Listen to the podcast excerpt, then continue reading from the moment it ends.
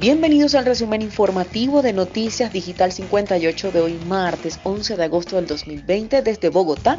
Les saluda Carolina Morales. Iniciamos. Designan a Luis Andrés Fajardo para terna de nuevo defensor del pueblo. El presidente Iván Duque eligió este martes al abogado Luis Andrés Fajardo, magistrado auxiliar de la Corte Constitucional, como nuevo candidato para el cargo. Fajardo, oriundo de Pasto, Nariño, es abogado de la Universidad Sergio Arboleda con una maestría en Derecho de la misma institución y actualmente cursa allí también un doctorado en Derecho.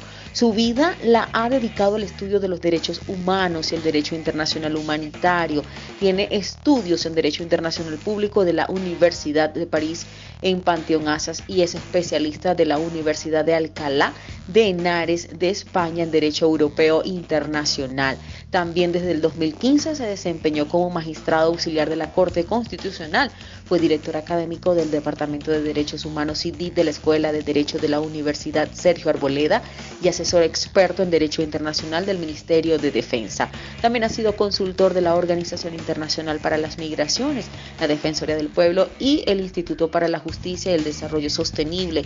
Docente en varias universidades, entre ellas la Sergio Arboleda, la Javeriana y el Instituto Interamericano de Derechos Humanos de San José, Costa Rica, y autor de varios libros. Y continuando con más información, ¿cuánto le costará a Colombia vacunar contra el COVID-19 a 30 millones de personas? El ministro de Salud, Fernando Ruiz, explicó cuáles son los valores que manejan actualmente y cómo se financiaría esta compra.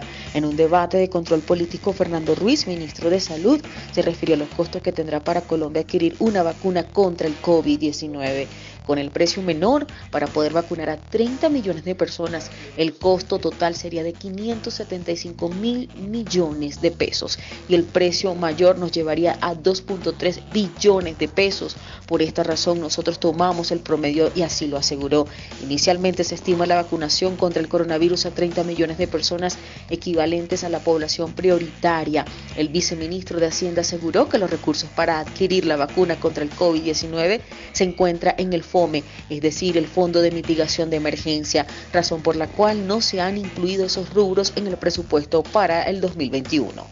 Y finalizamos con esta información. Médicos en Colombia no solo luchan contra el COVID-19, también pelean por recibir sus salarios. Estamos esclavizados porque nos pagan en 90 o 360 días. Cuando nos pagan, dicen algunos galenos, más que elogios necesitan con qué mantener a sus familias Cientos de médicos en Colombia denuncian que no tienen derecho a primas, ni vacaciones, ni cesantías.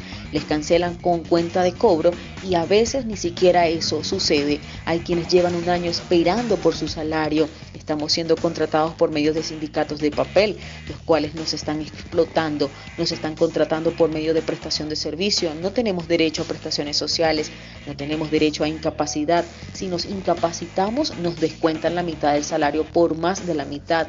Así lo afirmó Aldemir Tello Padilla, presidente del Sindicato de Profesionales de Fonoaudiología y Fisioterapia. Una de las quejas más frecuentes es la demora en los pagos, mientras que Jorge Enrique Enciso, presidente de la Federación Colombiana de Sindicatos Médicos, dice que los médicos somos unos médicos que estamos multiempleados, porque es la única forma en que tenemos para sobrevivir. Por su parte, María Doris González, presidente del Sindicato Nacional de Trabajadores de la Salud, le pidió al gobierno nacional que asuma las deudas que tienen con todos los trabajadores de la salud a nivel de regiones, que les deben 12 meses de salario, 30 meses de salario, 7 meses de salario.